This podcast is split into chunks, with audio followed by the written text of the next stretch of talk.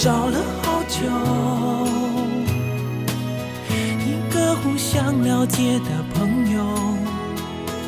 生活有人分享的时候，快乐就变得容易许多。我找你找了好久，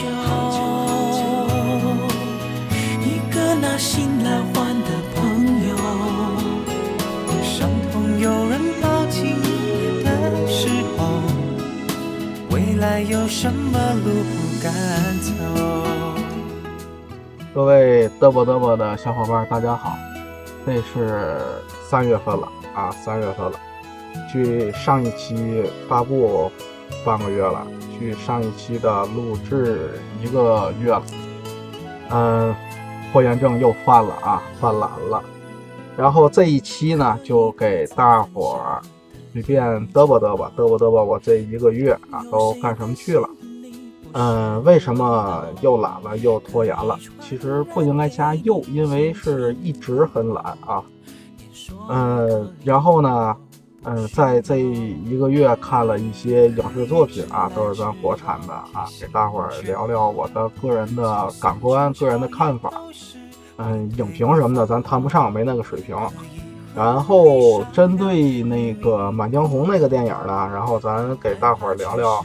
啊，这个《满江红》到底是谁写的啊？嗯，主要这期呢就是这些东西啊，驴唇不对马嘴的，东一榔头西一棒槌，嗯，哪也不挨哪儿啊，咱就给大伙儿嗯打发个无聊时间，您呢就听一乐也好啊，还是就是吃饱了撑的听我这嘚啵半小时啊，有可能会半小时多啊，奔一个小时去了啊，我尽量把时间压缩一下。不说废话，对吧？嗯，好，那咱进入主题。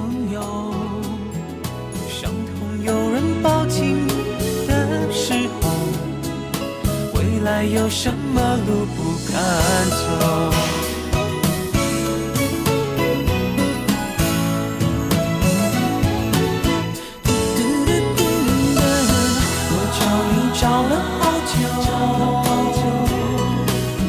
一个互相了解的朋友。生活有人分享的时候，快乐就变得容易许多。我找你找了好久，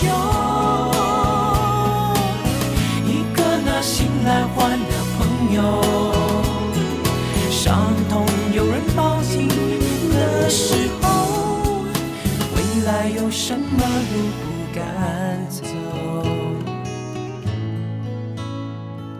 伤痛有人抱紧的时候，未来有什么路不敢走？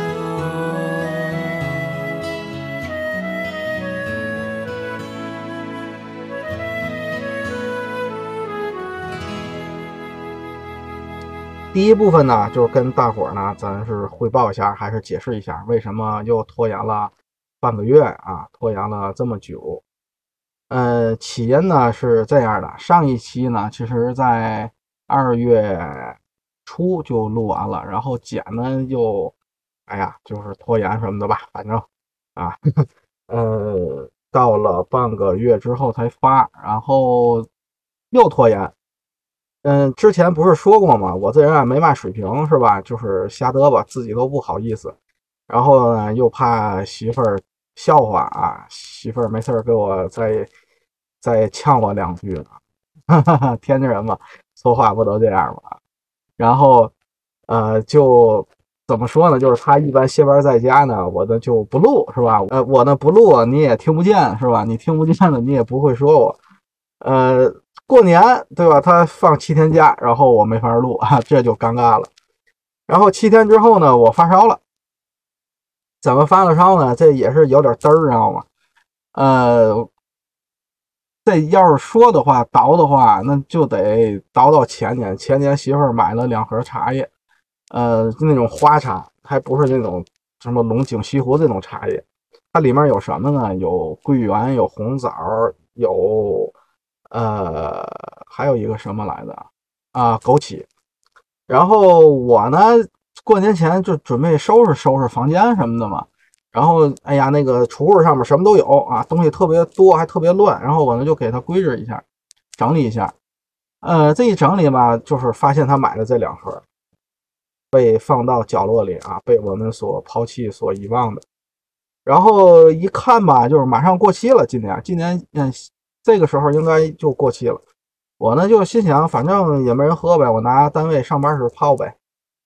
呃，就是我吧，没嘛生活经验，你知道吗？啊，然后独立能力比较次。呃，在单位泡的时候呢，就一杯一杯喝，用那个大茶缸子、搪瓷茶缸子啊，这一杯一杯喝。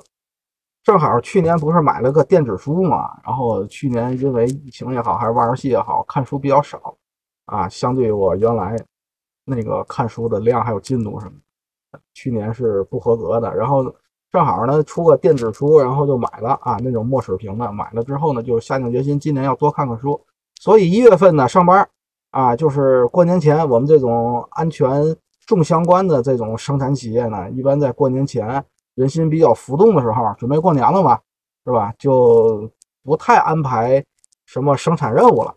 所以呢，工作呢就是比较闲，工作量呢比较小。然后呢，我呢又买墨水瓶，想多看书，呵，再泡一茶缸的水。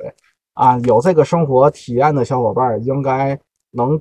能那个把自己给带入到这个环境下，就是书呢，确实没少看；水呢，确实也没少喝，是吧？你活一多的时候，就跟抽烟一样，你活一多了呢，可能顾不上喝水啊。就是在偶尔休息下来的时候，咚咚咚咚咚，然后在那灌，对吧？然后这个一人一闲了啊，抽烟的肯定应该知道啊，十分钟、十五分钟呢，就想点一根。这喝水也是看着书，然后再。在这个左手拿着这个墨水瓶，或者拿着书，右手就这茶缸子，就咚咚就喝。所以这一天呢，四五茶缸子，七八茶缸子就开始往肚子里灌。这一灌啊，上火了，对吧？我呢不知道，没有生活经验嘛，就是傻逼嘛，是吧？然后耳朵呀，还有下巴颏啊起的那个疙瘩，就是类似于青春痘，反正就是那种比较红那种疙瘩，我也不知道。然后我，反正我我身上后背一直疙瘩多，我也没当回事儿。然后过年前看那个春晚还是什么的时候，就是地方台的春晚，在过年前嘛，啊那儿看着看着电视啊，左鼻孔流血了，虽然流的不是很多，手一压一摁，再塞点纸，它就干了啊。嗯，血小板还可以发挥点作用，然后就干了，干了之后也没当就是当回事儿。之前呢也流鼻血，我原来流鼻血就是嗯也不算特别严重吧，就是比较勤小的时候，然后。跟对象啊，跟媳妇儿那阵搞对象的时候，有两年也流啊。这一话说得四五年前了啊。我是以为家里干了，东北方的冬天嘛，暖气一足什么的，他他这个屋子里比较干，我以为是干了啊。一干的鼻子就容易流血，毛毛细血管什么收缩什么的，我也没当回事儿。然后直到过年放假期间啊，有一天从单位下了班往家开车，开着路上感觉这个上牙膛。怎么这么别扭呢？拿舌头一舔，嚯，光溜溜一个大圆疙瘩。我一看，完了，起个燎泡啊，不能叫燎泡吧，就起了一个泡啊，也上火了。我还纳闷，怎么突然间上那么大的火？这一上火，回去跟媳妇儿这一说，我说火大啊，他就说你叫你多喝水，你也不听。我说你要是说原来我不爱喝水，我认着喝水少。我说今年可真不认啊，今年真不是，今年水可真没少喝。今年一月份哈，就天天灌水饱。他说我怎么没看你喝呢？我说我上班喝呢。我一提上班喝，他就反过来了。你是不是把我那个花茶给拿走了？我说啊，对啊。他说那个东西啊，你不喝还好，你越喝火越大，对吧？那就没没有办法了啊。桂圆啊，是吧？这个红枣啊，都是上火的东西。嗯，自己做的吧，就是无知是吧？无知者无畏嘛，说的就是我。然后火一大了呢，就是之前的起疙瘩、流鼻血啊什么的都联系上了。然后知道火大了，火大那怎么办？多喝白水败火呗。可是火还没来得及败下去，对吧？这个尿还没来得及排火，然后就过过节嘛，对吧？然后肯定聚会什么的多。有一次，嗯，吃饭去了，吃饭喝了点酒，现在酒量也不行，稍微喝一点吧，口干舌燥。到了家。晚上半夜两点多的时候啊，醒了，就是口干舌燥的醒了，醒了，哎呀，就想喝口水。然后去厨房，厨房一把冰箱一打开，有个冰冻苹果汁儿，苹果汁儿，呵，这个太好了，对吧？又凉，对吧？还甜啊，还是水儿，呵。因为喝完酒啊，除了口干舌燥，你可能促进血液循环，你的身体可能会微微发热什么的。哎呀，看见这个就忍不住了啊！其实壶里有凉白开，然后忍不住了嘛，对吧？然后 就喝，拿那个普通的咖啡杯啊，那种大个的咖啡杯啊，啊，就是星巴克卖的比较大那个，一百多块钱的那样。但是我买我的杯不是那样啊，咱买不起啊，呃。弄那个咖啡杯呢？呸，弄的看，就弄我那个比较大的水杯吧。然后咚咚咚咚倒一杯啊，马上就在那个厨房一扬脖，咚咚咚咚，然后喝了小半杯。一看小半杯，哎呀，还是觉得爽。当然小半杯啊还没爽透，然后又给倒满。倒满之后拿这个杯回卧室了，放在床头，躺那儿躺了一会儿，也嗯，感觉时间挺长，其实也就个两三分钟、三四分钟吧。哎，就是那小半杯的那个凉劲儿过去了，知道吗？他爽过去了，爽过去了，然后我就知道自己马上会爽过去，很有经验嘛，所以又倒满一杯放在床头。哎，我在那躺着，然后我在那黑黑着灯闭着眼什么的，我就知道那还有有一杯，反正也就是垫子喝的嘛，要不我倒它干嘛呢？然后摸着黑，然后咔咚咚咚咚把一杯全干了啊，分了两三口吧，啊，然后这两三口是连着的啊，没有隔那个三四分钟什么的，然后直接就干了。完了之后，哇，透心凉，爽，爽了之后就睡觉啊。转天早晨，转天早晨一起，啊，自己醒啊，嗓子眼儿就起来了，嗯，发炎了吧？一看就不好。但是我没有我想的这么严重，我我就觉得过两天可能就没事了呗，对吧？多喝点水。然后再转天上班的路上，就是开暖风，开了一路，开了半道吧，啊，开了半道的暖风。到了半路的时候，觉得还是冷，我就意识到自己可能发烧了。早晨到了单位，那天去的还比较早，因为过年路上没有车。到了单位一试表，三十七度一，晚上就三十七度六，三十七度八。然后到了晚上吃饭的时候就三十八度了，然后就啊叫我回家了。回家之后再到晚上三十九。这一宿就哼哼唧唧的，太难受啊！三十九发高烧，转天，哎呀也不行，也不行，让媳妇请个假，就是她该上班的嘛，然后请个假就没让去，然后就看病，到了医院又做核酸，甲流、乙流是吧？甲流现在是免费，只给结果不出报告，做完核酸都是阴性，没事儿，一验血就是，呃。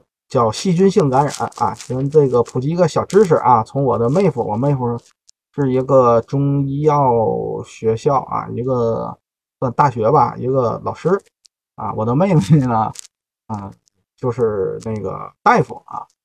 然后他在一次吃饭啊之后的一次吃饭，我跟他说咨询这个病情这个事儿。我们家每次聚会都是一个呃大型。问诊现场，然后我跟他说这事儿，他就说验血就能验得出来是病毒性还是细菌性啊，这是一个小知识吧。嗯，看白细胞数啊，白细胞多就是细菌性的，因为白细胞多要杀死细菌什么的。然后白细胞数比平时少偏低，那就是病毒性的啊。一个小知识跟大伙分享一下。然后我呢就哩哩啦啦的，然后就好了，好了就没有嗯好利索吧，就是有点嗓子疼啊，有点咳嗽什么的。嗯，不过呢，很悲催的。然后我把我的细菌传给媳妇儿，她在照顾我的时候，传给她之后，她也发烧啊，也三十九度。这一烧啊，然后在我带她去看病，看的急诊，没有验核酸什么，但是照了个 CT，吃饱了撑的啊，照个 CT，嗯，就算这个病过去了，病过这已经就到了二月中下旬了，哎，然后。单位又各种的事情，因为过完年了嘛，然后准备啊这一年的开始干活了啊，有一个小的检修，又有学习，还开了个职代会，职务代表大会，哎，就是各种事儿也比较多，所以呢，就给大伙呢这个节目呢就拖延了，就录了。但是这些都是客客观的理由啊，其实主观上还是因为自己懒。如果要是挤时间的话，这个。嗯，怎么说呢？还是能录的，哈哈，咱这实话实说，啊。那有一句名言怎么说来着？对吧？时间就像乳沟嘛，挤一挤总是有的，对吧？嗯，那这就是第一个事儿啊，跟大伙儿这个解释一下，呃，汇报一下，就是为嘛我又拖延了啊，我又懒了。然后第二部分啊，第二部分跟大伙儿分享一下我这个一月、二月吧，啊，元旦之后这个一直到现在看的一些影视作品，我个人的一些看法。咱呢先说这个电视剧啊，电视剧看了两部，一个《县委大院》，一个《狂飙》，都是爆款，评分很高，豆瓣上那个打分呢也挺不错的，八点多啊，奔九。嗯，先说《县委大院》，《县委大院》给我的这个感觉就是在看这个电视剧的过程中啊，开弹幕嘛，弹幕里就是始终在说，哇，这也敢说，哇，这也能拍，哇，这是我能看的吗？对吧？好像这个电视剧出了某些雷区一样。嗯，当然了，我不在弹幕里说啊，打那个嘴炮没有意义。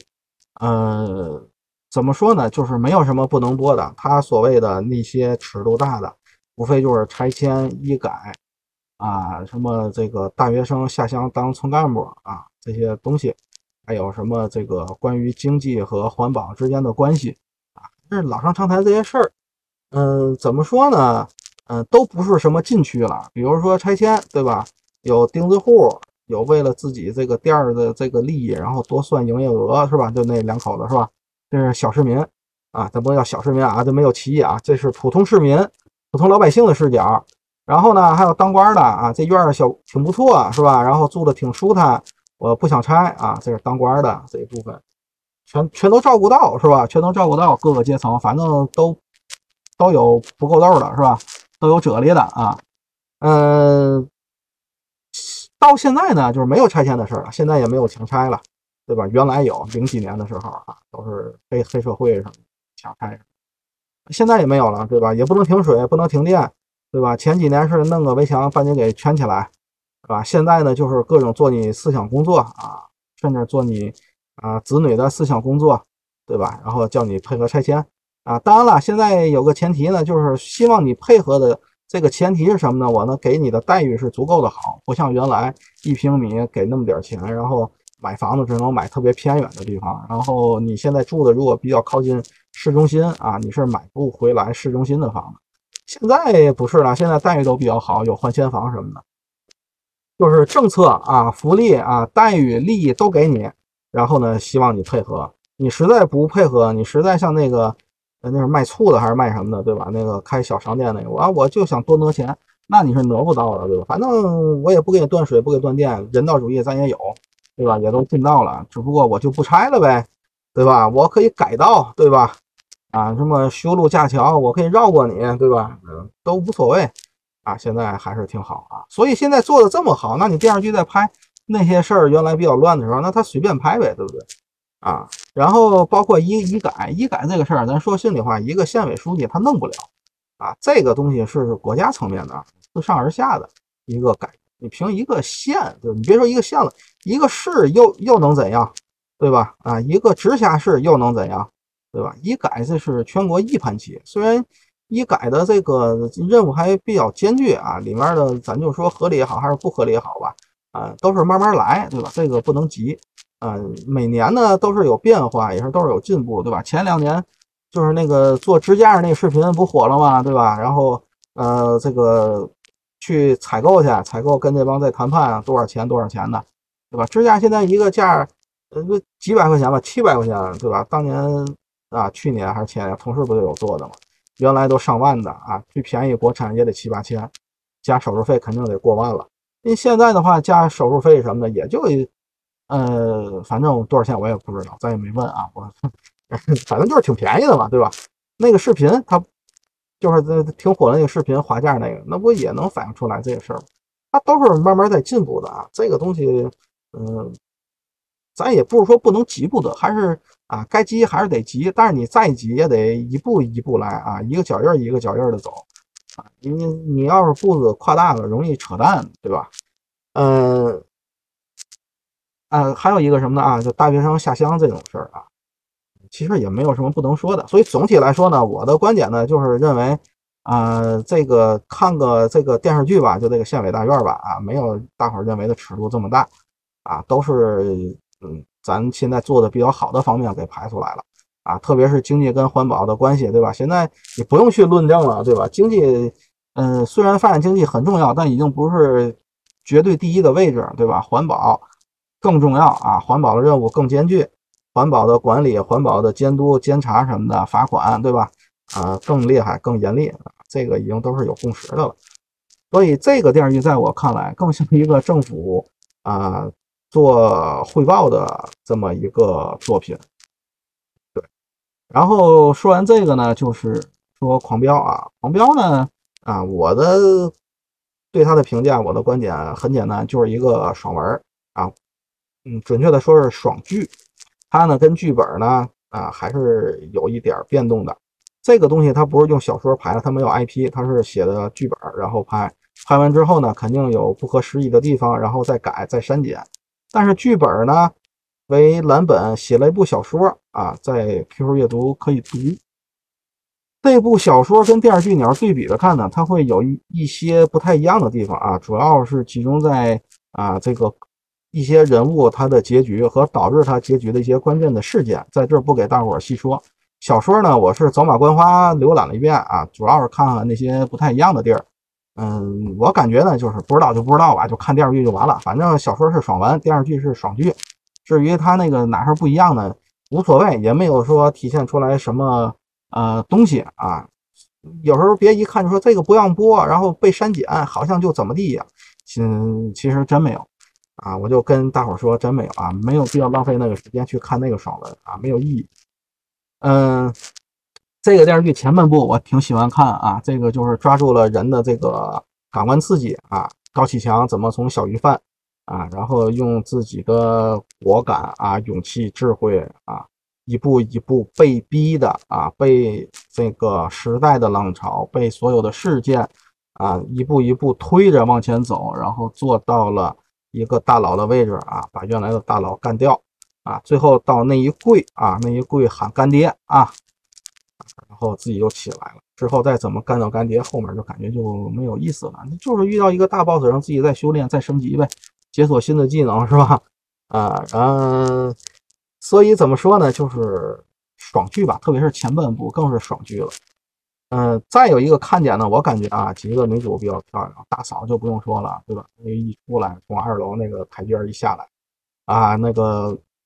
风姿卓绝，然后那个气势是吧？那个眼神，然后那个小兰后半部出来时候，那个小眼镜一戴啊，框眼镜那一戴啊，直接御姐范就出来了，那气质什么的跟那上学时的那个扮相不太一样，甚至跟他那个日常生活的那个平时的那个啊，那个网上那些照片什么都不一样。这个这个化妆师太牛逼了啊！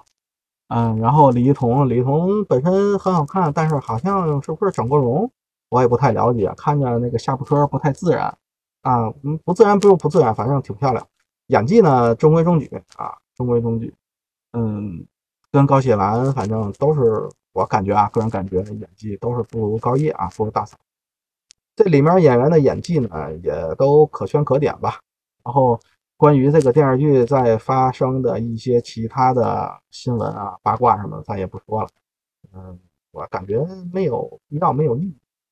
什么张译跟剧组吧，我那个吸毒的那那那那个叫什么？欢欢笑，但是啊，含笑对吧？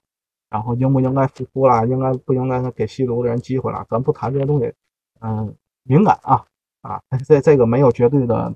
是非对错啊，嗯，也不能说没有绝对是非对错。吸毒怎么会没有绝对的是非对错呢？吸毒就是不对的，在这表明一下，吸毒吸毒就是错的啊，吸毒就是错的。但至于吸毒这个人员经过自己戒毒之后，然后啊，你这个能不能再以正面的这个形象出来，适不适合做公众人物，适合不适合再复出，这个。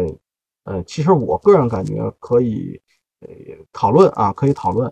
嗯，我个人的观点呢，就是说你可以有一个改过自新的机会，但是呢，这个机会可以给你去社会上啊，咱是说什么生存也好啊，还是工作也好，呃，周边的人的同事呢，然后我希望咱大伙儿，如果他真的改过自新了，不要有异样的眼光，嗯，但是这种呃演员这种抛头露面的，比如当什么形象大使，然后所谓的这种公众人物，我感觉这个机会还是不要给，还还是不要给的啊，对，嗯，怎么说呢？不是说，嗯。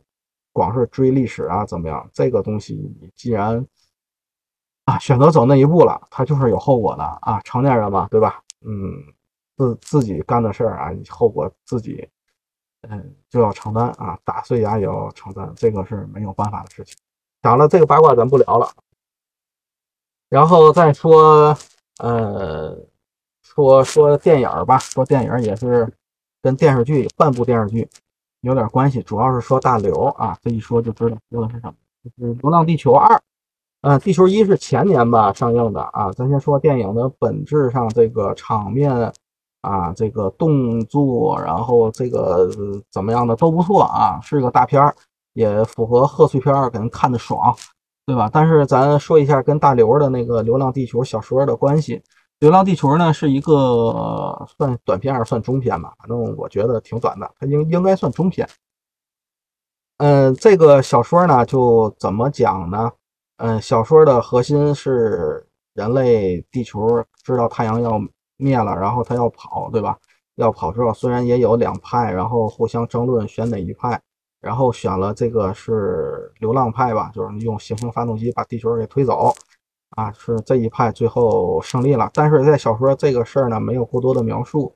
呃，小说最震撼的是人们在逃到了土星，是吧？还是木星的时候，然后啊，这个老百姓起来了啊，就所谓的这个乌合之众嘛，啊，就说你看太阳没有熄灭，我们为什么要跑呢？还遭遇那么多困难，然后什么的，呃，就把这个当时的政府啊，全球的这个政府，联合政府都给弄死了，对吧？弄死之后，然后太阳熄灭了，然后其实呢是这个，嗯，流浪派啊救了他们的一命，救了整个地球的一命。当他们后悔了也没有用，因为那些人已经死了啊。这个其实是我对那个小说比较深的感官，就是乌合之众啊。呃，政治上永远不要有什么，嗯，绝大多数你统治的这个人民的政治正确啊，还是什么的，不要被舆论所绑架。啊，然后也不要叫，就是为了这个所谓的这个，嗯，自由吧、民主啊什么的，然后，呃，失去了对这个绝大多数人的控制。我我就是这种观点，就是其实绝大多数人因为他的这个经历啊，他所能接触到的信息啊，他有信息差，他就是乌合之众。但是你人数一多了吧，就好像有一种某种正确一样，呃。如果要是细说的话，其实你那阵儿的希腊，对吧？那种直接的选举，包括罗马什么的，都是被所谓的什么自己这个本国的百姓所所绑架了。这个我感觉是他那个《流浪地球》的那个小说的精髓。不过电影呢，啊，不管是一还是二，一呢其实是二之后的事情啊，一的剧情是在二之后。嗯，他都没有把这一部分排出来，我觉得这一部分也不好排，它毕竟牵扯到了一些政治的因素吧。啊，他只是在他这个《流浪地球》的小说的背景下，然后又自编了一些情节，比如他这个《流浪地球二》的前一部分啊，就是说啊，占的时间会相对来说比例少一点，就是说试验啊，用月亮做试验，用月球做试验，你这个行星发动机行不行？这一部分其实，在小说里是没有的，主要是他自己编的。然后又有人做破坏啊什么的。然后他的那个另外一个方案，另外一个观观观念嘛，就是那个生命、数字生命什么的，在小说里是有第二派，但不是数字生命。所以呢，关于数字生命的所有的东西都是后来编进去的。只是说电影呢，就是这个剧情编的比较合理，而且不仅仅是合理了，是对于他的这个。前后衔接啊，什么就能往小说里面融融得很好啊，所以再加上他的这个场面啊，他的制作呀，他的演员的演技啊什么的都挺好，所以这个电影我感觉是成功的。然后说到大刘呢，也避不开就是《三体》，对吧？说完《流浪地球》呢，都是说《三体》。《三体》呢，主要就是一个动漫，一个电视剧。动漫哎呀，这个怎么说呢？口碑真不行，从第一集上来就不行。除了上来就被车撞死的那个角色，那个女女角色上来还以为是女主了呢，对吧？身材挺好，做的挺好的。后来出就后来呢，剧情什么的就太拉胯了，各种自编，然后各种不合理，好像导演在那自嗨一样。反正评分也不高。嗯，说是十集吧，十一集，呃，评分上来了，说还不错啊，那集拍的。然后我一看呢，停更了啊，又发个通知说停更两周，哈哈哈，咱也不知道出嘛事儿了。呃，他的那个制作方异化开天，其实他还有一部叫《玲珑》，其实我这个我可以推荐给大家。他《三体》这个虽然评分不高，但是《玲珑》我要推荐，《玲珑》确实不错，哪儿不错啊？大伙儿自己看吧。相相信我的眼光，还是相信咱这个网友的这个推荐也好，因为他毕竟。挺火嘛，啊，里面各种细节呀什么的，属于末世废土的那种风格啊，然后画面制作也挺好，故故事也好。嗯，说到动漫，那再推荐一个啊啊，就是《刺客伍六七》，是因为《三体》这个看的实在没劲了，哎，正好呢，B 站给我推的，说更新了，然后就看，嗯，也不错，它是属于二维的啊，像漫画那一种，嗯，比较热血啊，为友情啊，为了什么？呃，里面也有一点点爱情，但是呢，很隐晦啊，不是说的这么表达的明显啊。但是越隐晦呢，给人感觉呢就越高这个情感。嗯，不错，我啊我就觉得不错，给大伙推荐一下。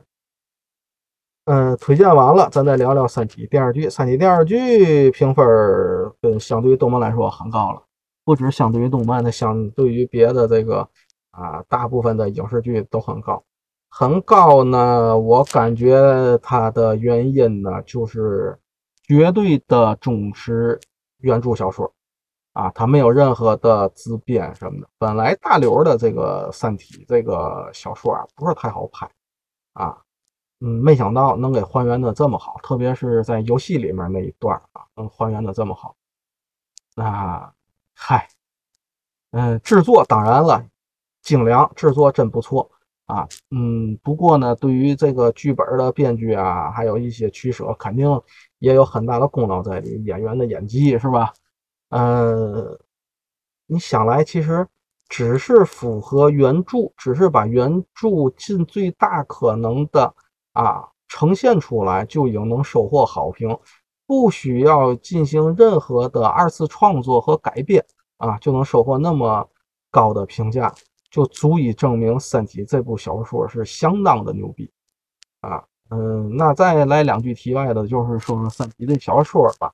小说那就是牛逼中的牛逼，这个没有没有任何的商量的余地啊，那就是经典啊。唯一的说有点槽点，就是大刘的这个文学功底，就是他的文学性啊，他的文字功底呢，可能稍微的差一丢丢啊，差差差一点，这也没办法，所有的科幻作品都是通病吧。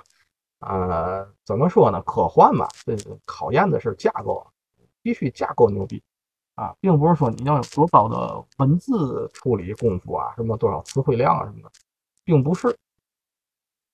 呃，毕竟不是言情小说啊，毕竟不是历史小说。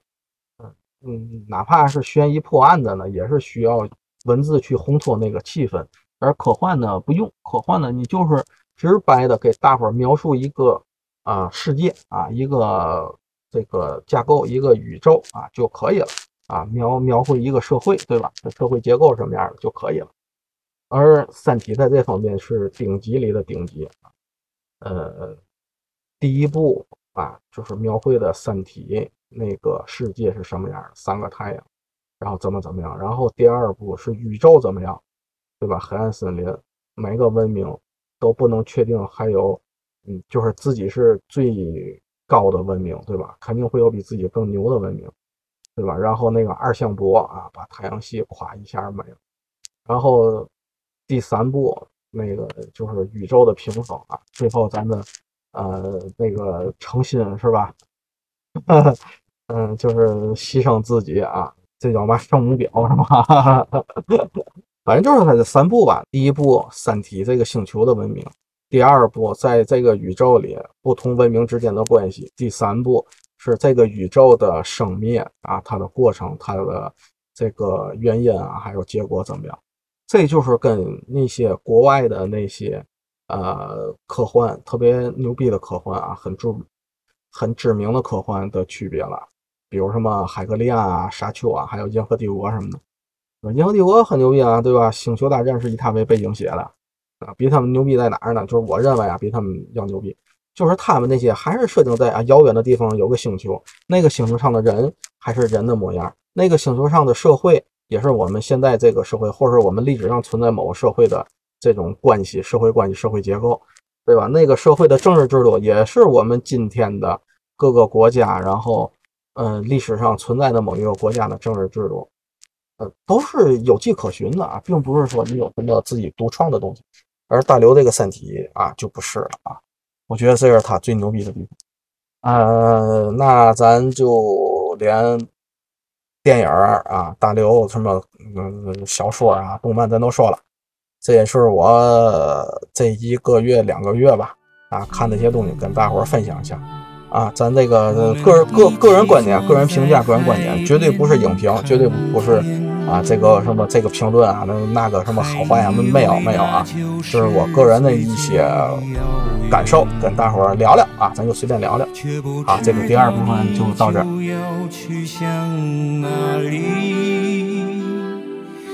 更不知道你去不。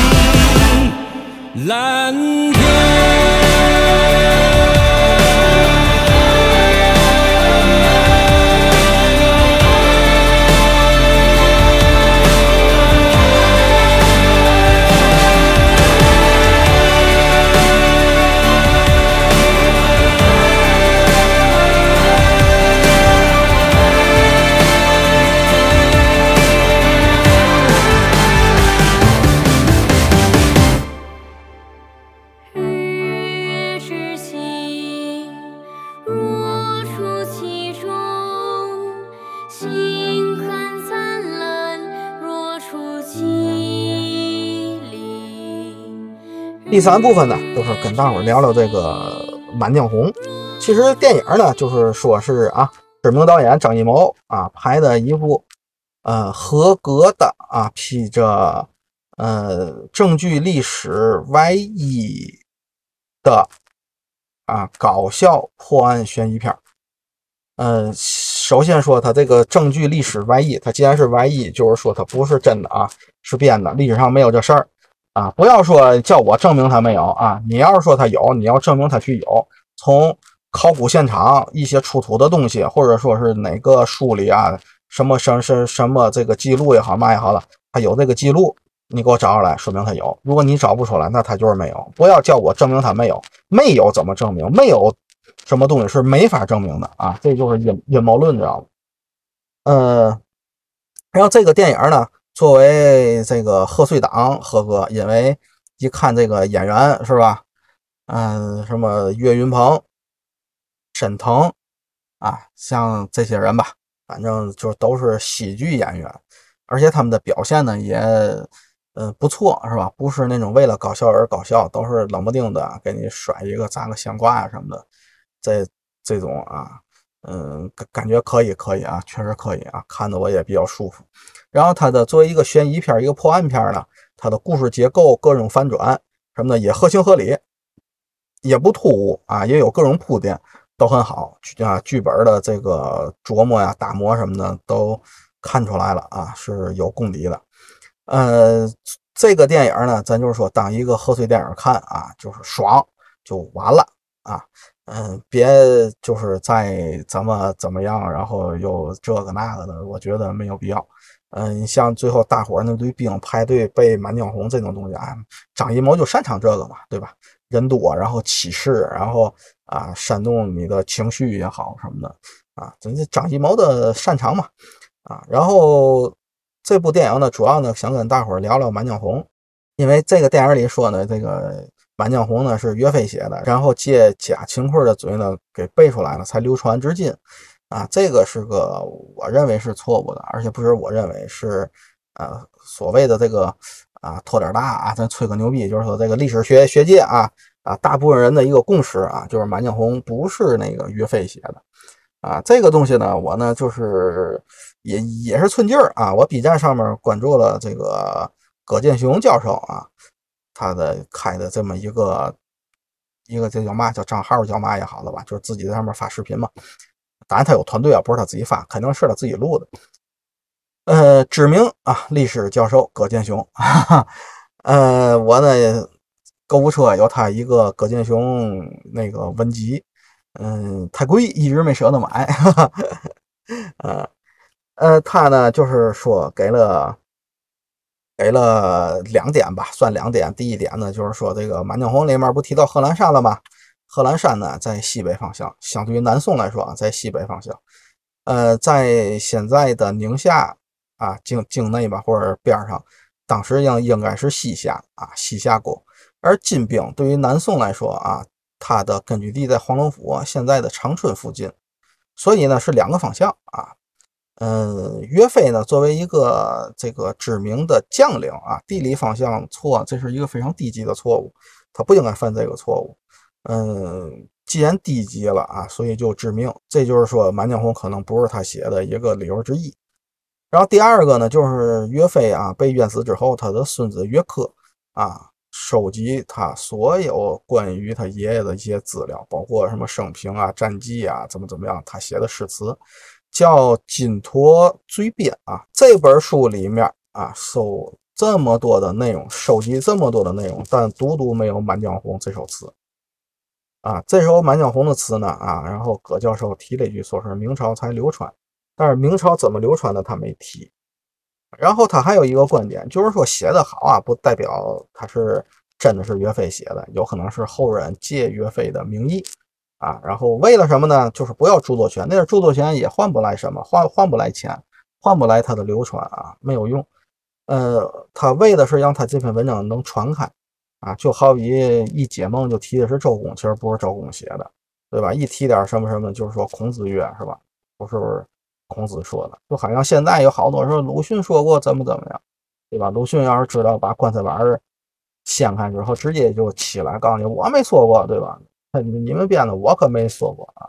有一些都是什么鸡汤、毒鸡汤什么的，因为鲁迅可不说那话。呃，除了葛教授之外呢，啊，我呢还认识一个小友啊，在读书群认识一个，我们俩有时候会交流些东西，感觉我们的三观比较像。呃，说是小友呢，有点拖大啊。这个拖大不是年龄上的，年龄上啊大学没毕业，我上班都十好几年了。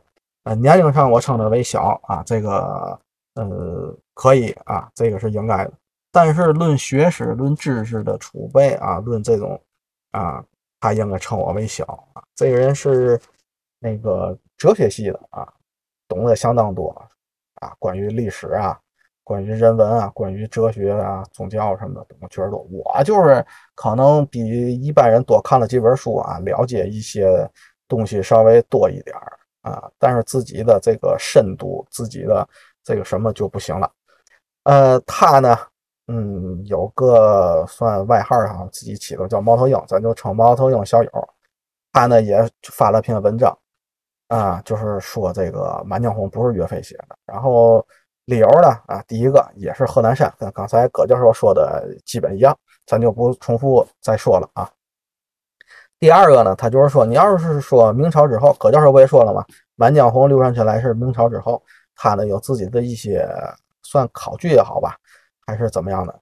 首先呢，就是说啊，这个历史事件啊，在发生之后，得是很多年之后才会固定一个名称。在呃南宋元代呢，就是呃对于靖康之耻这个事儿呢，没人提啊。所谓的这个靖康之耻啊，就是为什么又说到这这个？为什么又说到靖康之耻呢？就是因为那个《满江红》嘛，是吧？就是呃，跟靖康之耻啊，跟皇帝北守啊，叫北守，说的是上北面去打猎，其实呢，就是让人给绑走了啊。咱慈禧不还西守过嘛，对吧？啊，人家皇帝嘛，人家不得要个脸面，对吧？人家 不得保持个尊严，所以他们都叫守，狩猎的狩啊。这个靖康之耻呢，就是宋朝皇帝呢，那个北守了。上北边去，给绑北边去了。呃，然后这个南宋跟元代啊，就在它发生这个事儿之后，南宋跟元代并没有靖康之耻这个说法啊。大部分的史料里面记录的都是靖康之难、靖康之祸、靖康之乱啊。然后这个大部分史料呢，这个猫头鹰校友呢，就是他给出来了啊，有《宋史》啊，《宋会要记录》，呃，不是记录，《宋会要记稿》。嗯，三朝北盟汇编跟建炎以来昔年要录啊，就是这几本书，主要是了解南宋史的，呃，一些主要的这个历史的书吧，啊，这些都没有靖康之耻的记录啊，用的都是难、祸、乱啊这三个字儿，只有宋史啊有一处啊提到了耻，但这个耻呢提的是兵无之耻啊，有一处，呃，靖康。跟耻联系起来称呼的是在《续子日统鉴》里面啊出出现啊，在之后才有的。这个《续子日统鉴》啊，它包括后面的东西，基本都是在明清以后了。所以说，这个觉得靖康是耻的啊，是明清以后的事儿。呃，而觉得靖康之耻了啊，才写出来了《满江红》这么气势磅礴，这么忧国悲愤，这么。啊，这这这这种词，这种文章，那就是说，你既然是明朝写，那明朝写这个动机是什么？如果要是能有这个动机的话，那是不是就能更说明不是岳飞写的呢？也算是另外一个证据吧。刚才不是说嘛，《满江红》在他那个宋科啊，那个整理的那本儿，呃，《金陀追编》里面是没有提及的。那《满江红》第一次被提及是在哪儿呢？《满江红》第一次被提及是在一本叫《精忠录》的书里。精忠报国的精忠啊，精忠录的书里，这本书呢是明朝景泰年间的啊。咱可能小伙伴有熟悉明朝史，有不熟悉的。这个明朝景泰年间是什么时候呢？又发生什么事儿呢？咱简单的说一下啊。明朝啊，开国皇帝朱元璋，这大伙都知道，洪武大帝啊，从一个乞丐到这个当皇帝，这个就很传奇。然后呢，他传位呢，想给他。儿子，儿子呢死了，身体不好啊，死了，死了之后呢，就想传给他这个孙子，就是他的死了的儿子的儿子。这个孙子呢叫朱允文，大伙儿就都知道了。而朱允文呢，被他这个叔叔朱棣啊给篡位了。当然呢，这个各种缘由咱不展开。朱棣呢是一直在北京待着啊，守这个明朝北边这个国门的，所以也是好武的。呃，朱元璋跟朱棣这两朝，朱允文时间非常短嘛。朱朱元璋跟朱棣这两朝呢，一人跟元朝就打仗啊，元就打不过啊，就一直赶着跑。到了朱棣之后呢，就是仁宣之治啊，仁就是明仁宗朱高炽，宣呢就是明宣宗朱瞻基。这两个皇帝呢，主要是休养生息，因为你常年打仗，对吧？嗯，民不聊生吧。咱虽然到不了那个地步，但是还是不行啊，还是要休养生息。一休养生息呢，元呢就恢复了，恢复呢就开始又往南边来打来了。打来之后呢，到了朱瞻基的儿子，就是朱朱祁镇啊。朱祁镇觉得这不行，我得干他。然后正好有个太监啊，王振，这是明朝第一个大太监啊，好好大喜功啊，又没那个能力，就要带着兵出去啊。然后跟着朱祁镇啊，皇上就一块走了，在土木堡这个地儿，然后叫元朝给灭了啊。然后朱祁镇也被守了哈，被绑北边去了。帮北边之后，那不行啊，得有皇帝啊。然后他的弟弟朱祁钰就上来了。朱祁钰这个皇帝就叫景泰帝啊，他的年号就是景泰。那这个你看在景泰年间，是吧？你这皇上哥哥啊，也是之前的皇上被绑走了，跑北边去了，丢人呐。但是你当时你不能说，对吧？你你你哪能说皇帝这个？你说皇帝的话，他那不给你逮起来了，对吧？那不有文字狱嘛，是吧？所以呢，就以这个宋朝的靖康之耻来比喻这个土木堡之变。哎，这好像就说有点创作动机了啊，好像能说得通。然后呢，他又给了一个这个算是理由吧，在京中路啊，就第一次发现这个《满江红》啊。收集《满江红》这本书里面，这本书里收集的《满江红》呢，它里面是抄金阙啊，不有一句抄天阙吗？它那句是抄金阙。你要是抄金阙的话，那就是岳飞用不太合适啊，那你这容易让人们抓着把柄啊，特别是秦桧啊，抓着把柄。好，你都抄金，你都抄金阙了是吧？呃，容易引起误会。我想岳飞是吧，他不会犯这种低级错误。而有的人说，这个金阙指的不是说对金朝怎么样，指的是皇宫，对吧？这皇宫是金阙嘛，金瓦金銮殿是吧？呃，虽然它不是金瓦吧，是琉璃瓦，太阳一照发金光啊。不过在岳飞时期啊，宋朝往南边跑了，对吧？跑南边去了。当时是赵构啊，宋高宗，宋高宗，他当时他没钱，对吧？他都不叫自己的什么首都啊什么，他那个叫行宫，那上面没有金瓦啊，就是没有那个琉璃瓦。说，那你这要是说抄金阙，那不是揶揄皇上吗？你这你你不损他吗？你损他没有钱穷是吗？对吧？也不合适，对吧？就是你怎么想，他他都不合适啊。所以这个抄金阙呢，就不太会像是岳飞写写出来，也算一个理由吧啊，一个理由。嗯，在京中路后面的一些版本收集《满江红》，就改为朝天阙了啊。呃，首先声明一下，我呢在个人上我支持这个校友猫头鹰他一些观点，呃，更支持葛，更支持葛教授的那个观点，然后也是历史学界绝大多数人达成共识的，就是《满江红》不是岳飞写的啊，它出于明朝。至于那个明朝的动机啊，还有怎么样的，呃，我呢也支持我那个猫头鹰校友他的观点。最后，最后再声明一下。啊，我呢只是对宋史没有提及这个靖康之耻这个事儿，我知道。嗯，其他的那个小友说的那一些书都是他说的，他的考据，我没有去核实。不过我相信他啊，我相信他。嗯，行了，那今天这一期呢就到这儿吧。啊，看又一个来小时了，本来想压缩时间的，还是办不到啊，有点困难啊。那就不跟大伙儿再废话了。本期就到这儿，咱们下期再见，拜拜。